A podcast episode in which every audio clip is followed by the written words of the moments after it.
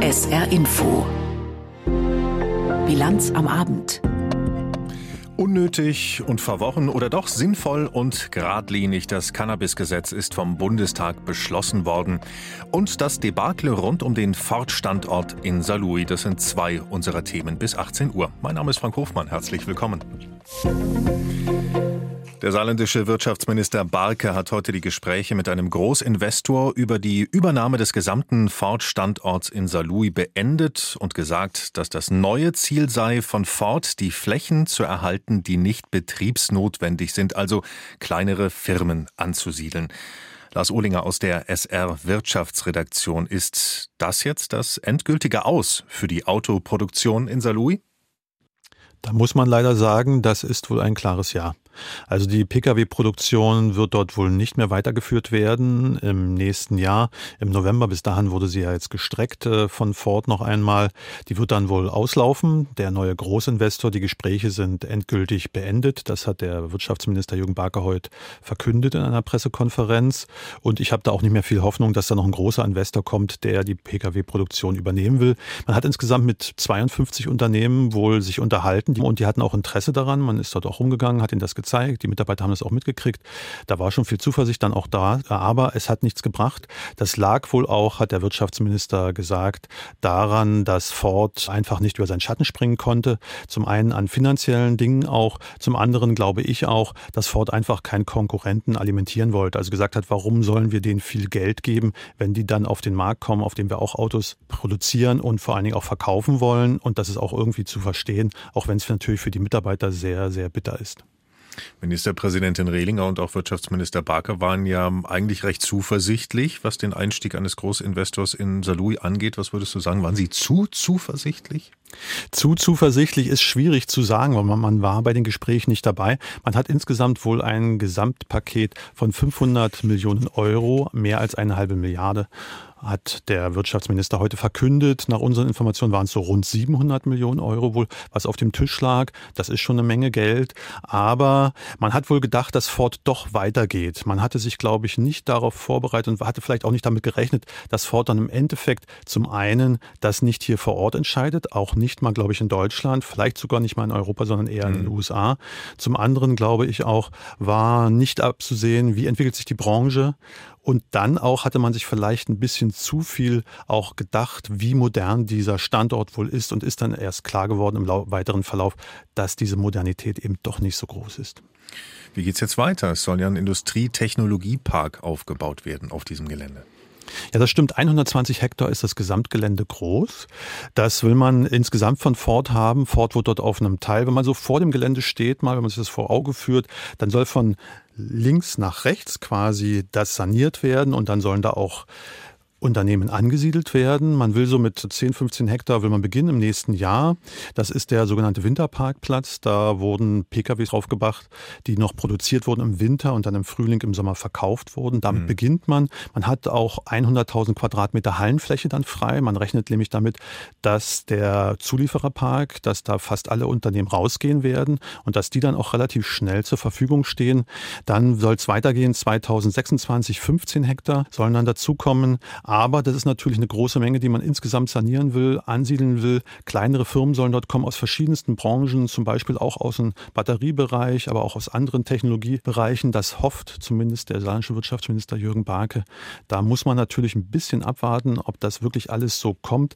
Man hat sich da schon mal ein bisschen verrechnet, aber es soll wohl großes Interesse geben von Investoren. Die Gespräche mit dem Investor für das Ford-Gelände in Saarlouis sind gescheitert. Das Wirtschaftsministerium setzt jetzt auf die Ansiedlung kleinerer Firmen. Informationen von Lars Ohlinger aus der SR Wirtschaftsredaktion. Cannabis wird teilweise legalisiert und kontrolliert abgegeben. Das hat der Bundestag heute entschieden. Die einen sehen die dritte Volksdroge auf dem Vormarsch neben Tabak und Alkohol, andere begrüßen die Entscheidung, dass eine gewisse Menge Gras legal besessen werden darf. Noch im 19. Jahrhundert war Cannabis als medizinisches Allheilmittel gerühmt und bis 1929 in Deutschland komplett legal.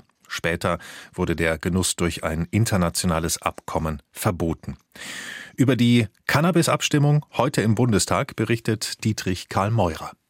Kontrovers und lebhaft wie selten diskutiert der Bundestag über den Umgang mit Cannabis in Deutschland und die möglichen Folgen. Gleich zu Beginn stellt Bundesgesundheitsminister Karl Lauterbach, der lange ein Gegner einer Legalisierung war, die Grundzüge des Gesetzes vor. Vor allem zwei Ziele sollen damit verfolgt werden. Das erste Ziel ist es, den Schwarzmarkt zu bekämpfen. Das zweite Ziel ist ein besserer Kinder- und Jugendschutz. Trotz der bisherigen Verbotspolitik habe sich in den vergangenen zehn Jahren die Zahl der Cannabiskonsumenten zwischen 18 und 25 Jahren verdoppelt. Das sei in keiner Weise akzeptabel, findet der SPD-Politiker. Jeder Kampf gegen den Schwarzmarkt ist ein wichtiger Schritt in Richtung besserer Schutz für unsere jungen Menschen. Die neue neue Regelung ist eine Zäsur. Ab April dürfen Erwachsene bis zu 50 Gramm Cannabis zum eigenen Verbrauch besitzen. Erlaubt wird der private Anbau von bis zu drei Pflanzen. Ab Juli dann soll der gemeinschaftliche Anbau in Cannabis-Clubs möglich sein, aus dem die Mitglieder begrenzte Mengen beziehen dürfen. Dieses Gesetz ist nichts anderes als ein Konjunkturprogramm für die organisierte Kriminalität. Kritisiert die CDU-Gesundheitspolitikerin Simone Burchardt. Sie bemängelt die zeitliche Abfolge der Teillegalisierung. Allein, dass das Gesetz am 1.4. in Kraft treten soll, die Anbauvereinigungen aber erst ab 1.7. erlaubt sind, zeigt doch schon, dass zwangsläufig auf den Schwarzmarkt zurückgegriffen werden muss. Hier setzt auch Jörg Schneider von der AfD an und schlägt vor, die Zeitleiste des Gesetzes doch einfach umzudrehen. Ermöglichen Sie die Gründung von Cannabisclubs ab dem 1. April, den Eigenanbau ab dem 1. Juli und ermöglichen Sie Konsum und Besitz ab dem 1. September. Dann passen nämlich zumindest Angebot und Nachfrage zueinander. Damit wird es Ihnen vielleicht nicht gelingen, dass Sie den Schwarzmarkt kleiner machen, aber wird dadurch zumindest nicht größer werden. Neben Präventions- und Aufklärungskampagnen über gesundheitliche Risiken des Kiffens sieht das Gesetz etliche Einschränkungen vor. Der Cannabiskonsum in Schulen und Sportstätten und in Sichtweite davon ist verboten. In Fußgängerzonen darf bis 20 Uhr nicht gekifft werden. Für Minderjährige bleiben Besitz und Konsum verboten.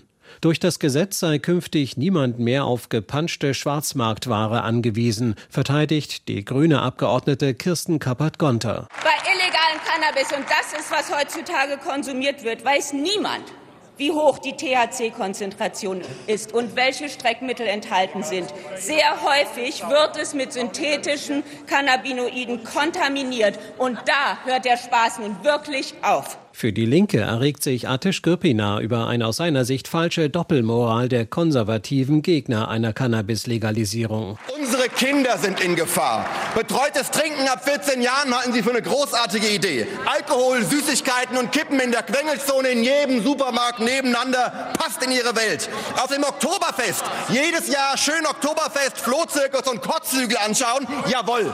Die Bundeswehr darf an die Schulen, damit die Kinder mal auf Panzern rumspielen können aber Cannabis bringt unsere Kinder um. Es ist so dermaßen daneben. Nach einer aufgeladenen Debatte, deren Atmosphäre Minister Lauterbach mit einem Studentenparlament vergleicht, wird das Gesetz in einer namentlichen Abstimmung angenommen. Im März wird sich der Bundesrat damit beschäftigen. Es ist dort aber nicht zustimmungspflichtig.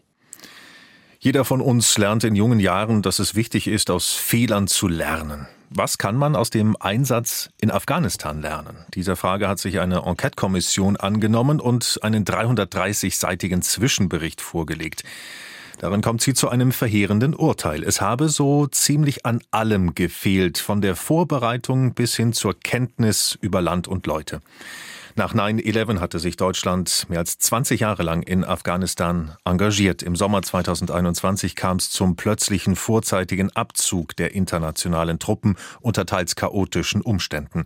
Das Land gelangte wieder unter die Herrschaft der Taliban. Gabor Hallas berichtet.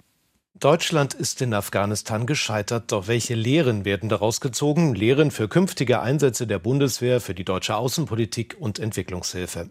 Diese Fragen soll die Enquete-Kommission beantworten. Ihr Mandat wurde heute vom Bundestag verlängert. Ampel, Union und AfD stimmten dafür, Linke und BSW haben sich enthalten. Bis Frühjahr 2025 hat die Kommission nun Zeit, konkrete Empfehlungen vorzulegen.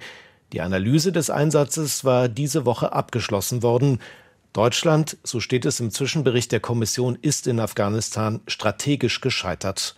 Vorsitzender Müller sagte in der Bundestagsdebatte, die klare Feststellung des Scheiterns sei bitter, aber notwendig. Deutschland hätte das Land und seine Entscheidungsstrukturen nie wirklich verstanden, möglicherweise bis heute nicht. Seine Stellvertreterin Serap Güler von der CDU wehrte sich gegen ein zu hartes Urteil. Es gebe auch Hoffnung. Zum Beispiel, dass viele Mädchen und Frauen Zugang zu Bildung hatten. Sie forderte für die Zukunft einen nationalen Sicherheitsrat. Die Regierung müsse sich außerdem fragen, wo gehe man hin und wie sehe das Umfeld aus. Mehrere Redner erinnerten auch an die deutschen Soldaten und dankten für ihren Einsatz. Mehr Geld für die Verteidigung, weniger für Soziales. Finanzminister Lindner von der FDP schlägt vor, Sozialausgaben und Subventionen für mehrere Jahre auszusetzen. Es müsse gelingen, Zitat, mit dem auszukommen, was wir haben. Eine klare Ansage gegen neue Schulden, auch in Richtung der EU. Wo er den Rotstift ansetzen würde, hat Lindner noch nicht klar gesagt. Wie viel Sozialstaat braucht es in Deutschland? Martin Polanski berichtet. Bundeskanzler Olaf Scholz hat am vergangenen Wochenende auf der Münchner Sicherheitskonferenz den Ton gesetzt. Angesichts des russischen Krieges in der Ukraine und der realen Bedrohung auch für die NATO-Länder gilt es aus Sicht des Kanzlers mehr in Verteidigung zu investieren, Prioritäten zu setzen. Geld, das wir jetzt und in Zukunft für unsere Sicherheit ausgeben, fehlt uns an anderer Stelle. Das spüren wir. Ich sage aber auch, ohne Sicherheit ist alles andere nichts. Diese scheinbar banale Feststellung könnte der Auftakt werden für eine ganz grundlegende Verteilungsdebatte. Was ist dem Land die Sicherheit wert, auch angesichts inzwischen knapper Finanzen? Wegen der Pandemie und des russischen Krieges in der Ukraine hat Deutschland vier Jahre lang in einem beispiellosen Umfang neue Schulden gemacht, inklusive eines 100 Milliarden Euro schweren Sondervermögens für die Bundeswehr.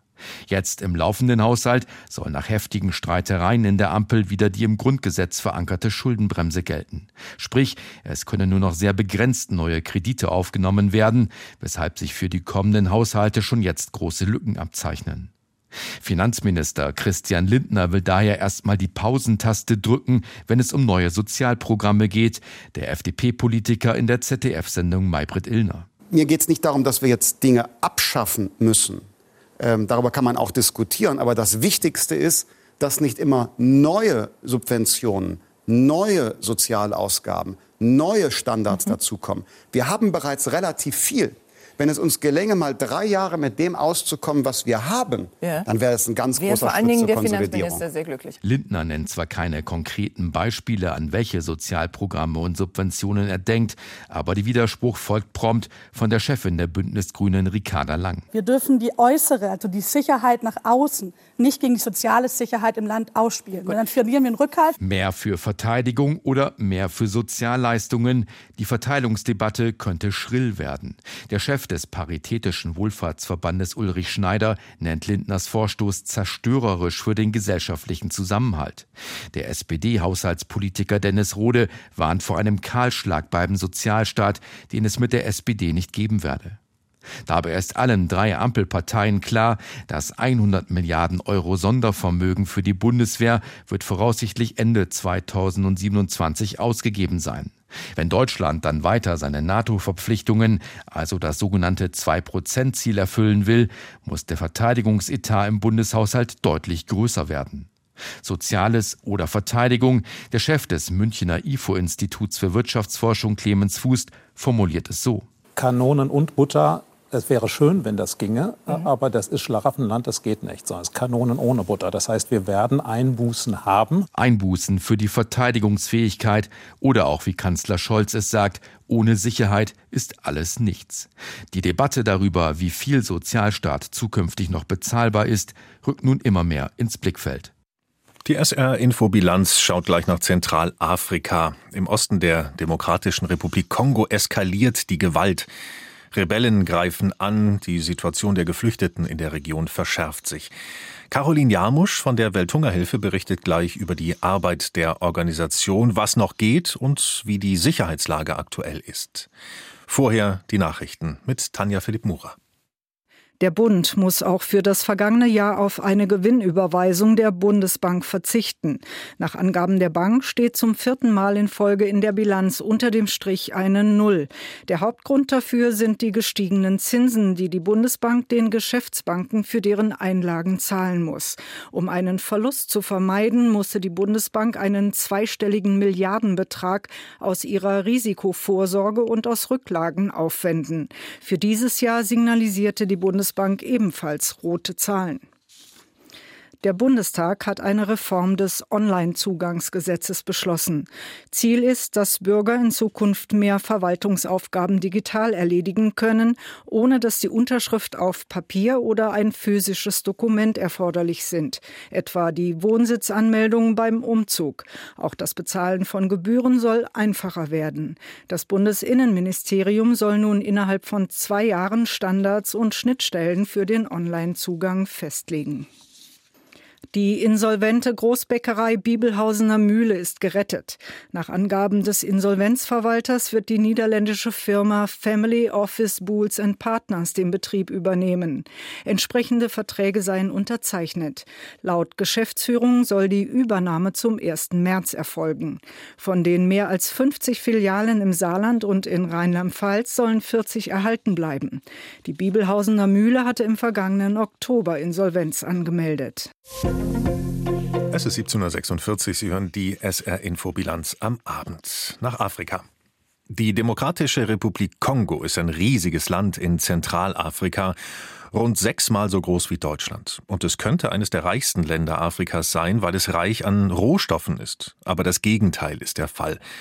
In der Republik Kongo lebt die Mehrheit in großer Armut. Rund ein Viertel der Menschen leidet laut der Vereinten Nationen Hunger. Ausbrüche von Cholera, Masern und Ebola und die Folgen der Corona-Pandemie verschlimmern die Lage. Und Anfang Februar sind im Osten des Landes auch noch neue Kämpfe aufgeflammt zwischen Regierungstruppen und der Rebellengruppe M23. In den vergangenen zwei Wochen sind rund 200.000 Menschen allein aus der Stadt Sake geflohen. Die meisten von ihnen haben sich in die Provinzhauptstadt Goma gerettet. Dort unterhält die Welthungerhilfe ein Büro und zuständig für die Region ist unter anderem Caroline Jarmusch, die ich in Goma erreicht habe.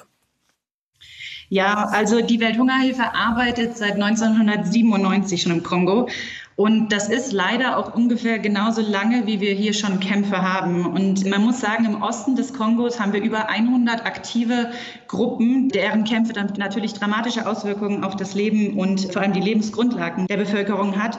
Und man muss auch sagen, das erschwert unsere Arbeit enorm.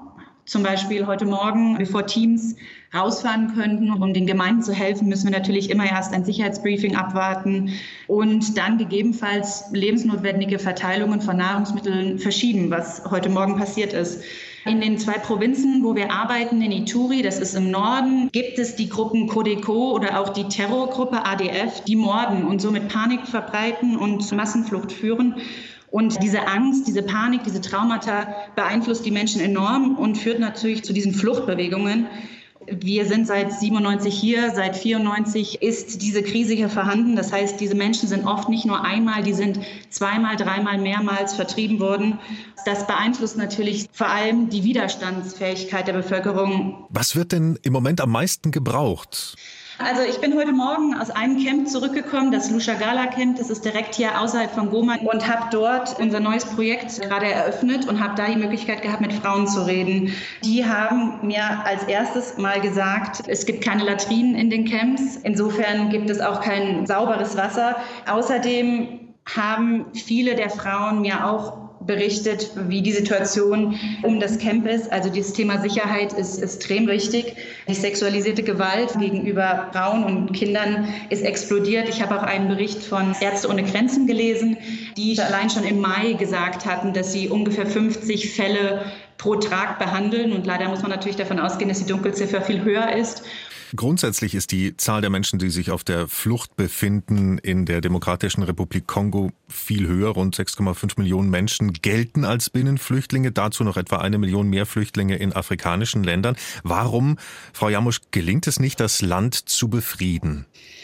Ja, das ist eine schwierige Frage. Was ich sagen kann und was ich sehe, sind die Auswirkungen, die diese Krisen auf die zivile Bevölkerung haben. Und da kann man leider sagen, Krieg ist eine der Hauptsachen für Hunger und im Kongo sieht man das sehr, sehr deutlich. Daher ist es für uns als Welthungerhilfe natürlich sehr, sehr wichtig sicherzustellen, dass unsere Unterstützung jeweils immer an beide Gruppen geht. Also nicht nur an die Neugeflüchteten, sondern eben auch gerade an die Resilienzstärkung und Widerstandsstärkung der Menschen, die schon vor Ort sind und die Geflüchteten aufnehmen. Die neue Fluchtbewegung aus Sake nach Goma, die wurde ja durch Kämpfe zwischen Regierungstruppen und Rebellen verursacht. Können Sie sagen, um was es da geht? Die Kämpfe gehen jetzt schon im Prinzip auf die letzten 30 Jahre zurück und zwar ganz konkret auf den Genozid in Ruanda an den Tutsi. Im Kongo hat sich nämlich daraus die Tutsi-Rebellengruppe M23, also Mouvement du 23 Mois, gebildet und die wird auch laut UN-Angaben von Ruanda weiter unterstützt und hatte es damals vor zwölf Jahren geschafft, Goma auch mal für zwölf Tage einzunehmen. Dann wurden Verhandlungen mit der Regierung aufgenommen und es war eigentlich bis Ende 2022 recht still um die M23. Aber seit Oktober 22 liefern sich M23 und die Nationale Armee wieder schwere Gefechte und wir sind de facto eingeriegelt. Also östlich von uns liegt Ruanda, südlich liegt der Kivu-See, östlich und nordwestlich sind die M23. Und man merkt außerdem, dass die Spannungen in der Stadt steigen, weil sich natürlich auch noch viele daran erinnern, wie das war, als die M23 Goma 2012 eingenommen hatte. Und das hat doch zu viel Traumata geführt. Hm.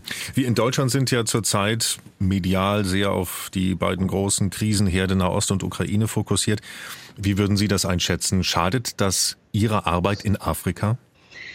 Ich verstehe natürlich, dass Gaza, Ukraine ist alles näher als Deutschland, als der Kongo vielleicht. Ich will aber auch sagen, dass natürlich der Kongo doch bei uns allen viel näher ist, als wir es denken. Die Minerale, die hier abgebaut werden, sind in allen Smartphones, Tablets, E-Autos. Insofern kann man den Kongo vielleicht auch nicht so sehr weit wegdrücken, wie man will. Und global gesehen kann man das auch sagen und man kann das auch sagen in Bezug auf den deutschen Bundeshaushalt. Man sieht leider auch, dass natürlich allgemein die Ausgaben für humanitäre Hilfe reduziert wurden und das spüren wir und das spüren aber auch alle anderen humanitären Organisationen.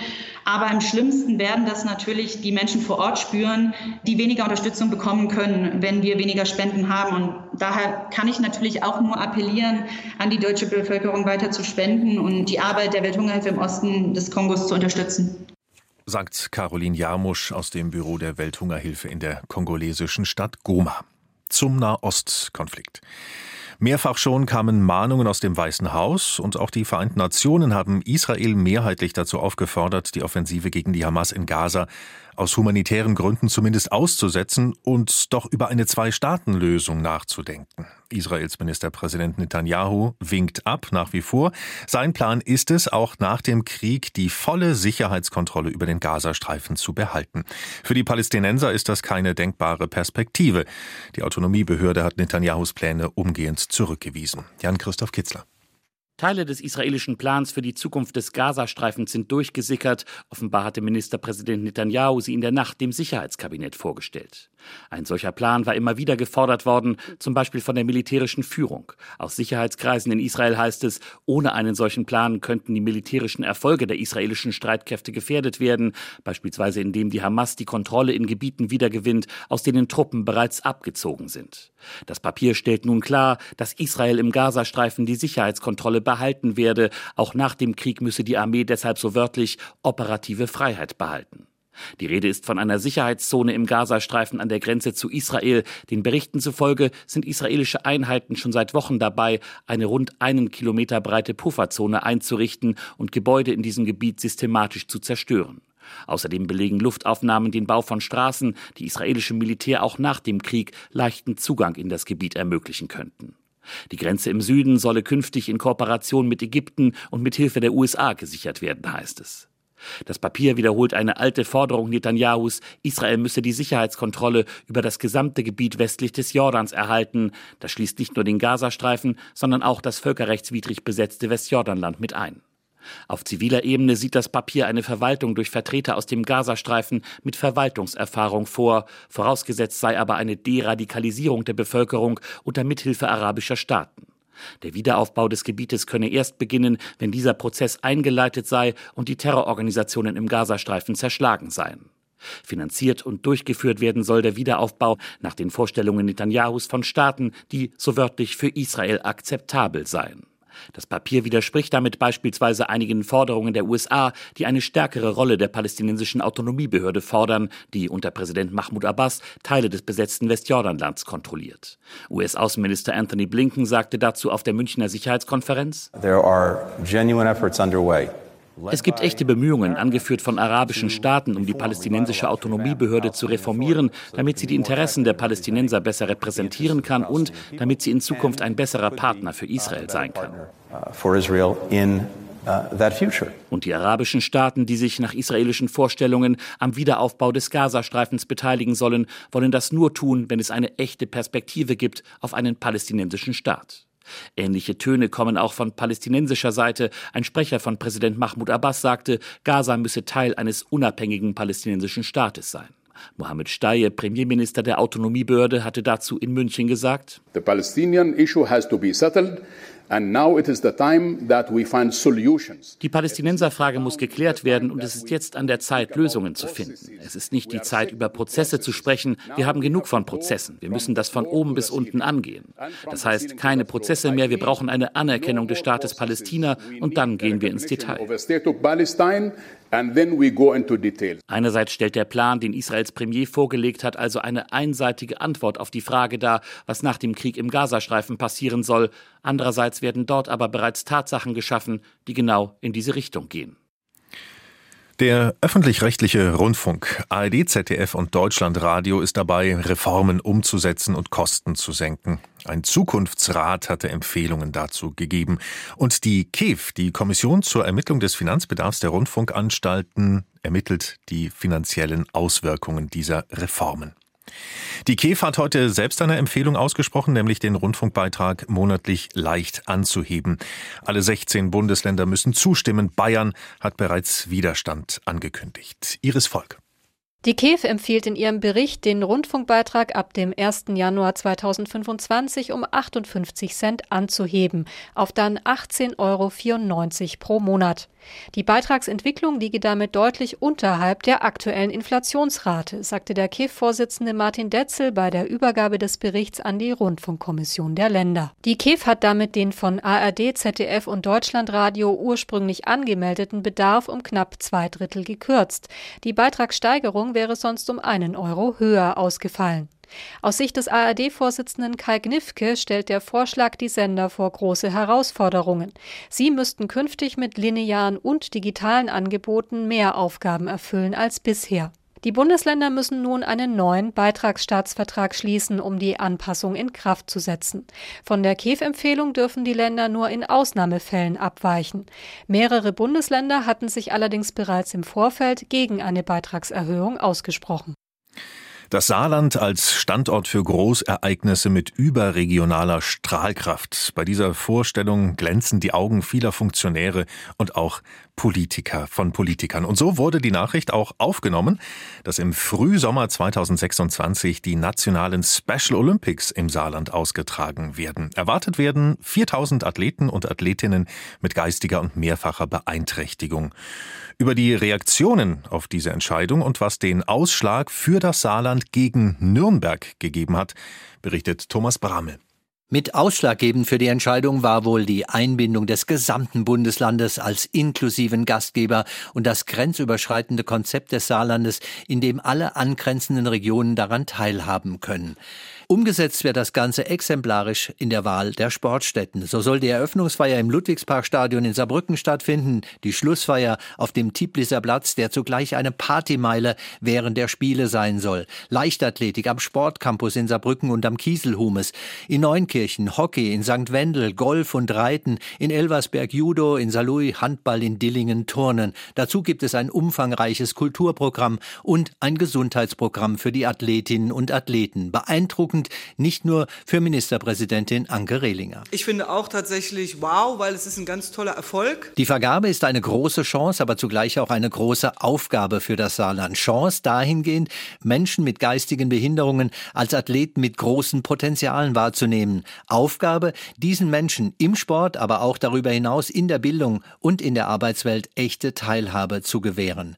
Anke Rehlinger. Ich glaube aber auch, dass es ein Turbo für das Thema Inklusion in unserem Land sein kann und sein wird, für das Thema Zusammenhalt und für das gute Gefühl, dass uns allen bewusst ist, dass wir nicht alle gleich sind. Angedachter Termin ist der 15. bis 19. Juni 2026. Die Entscheidung darüber fällt allerdings erst im Mai. Auf jeden Fall bleibt bis dahin viel zu tun. Das Wetter. In der Nacht sind einige Schauer im Saarland unterwegs. Es geht mit den Temperaturen bis auf 0 Grad runter. Der Samstag bringt ein bisschen Sonne, aber auch immer wieder Regen und Schneeregen bei bis zu 9 Grad. Das war die SR Info Bilanz am Abend mit Frank Hofmann hier auf SR2 Kulturradio. Hören Sie jetzt die Abendmusik mit Marie Harris. Ich wünsche Ihnen ein angenehmes Wochenende.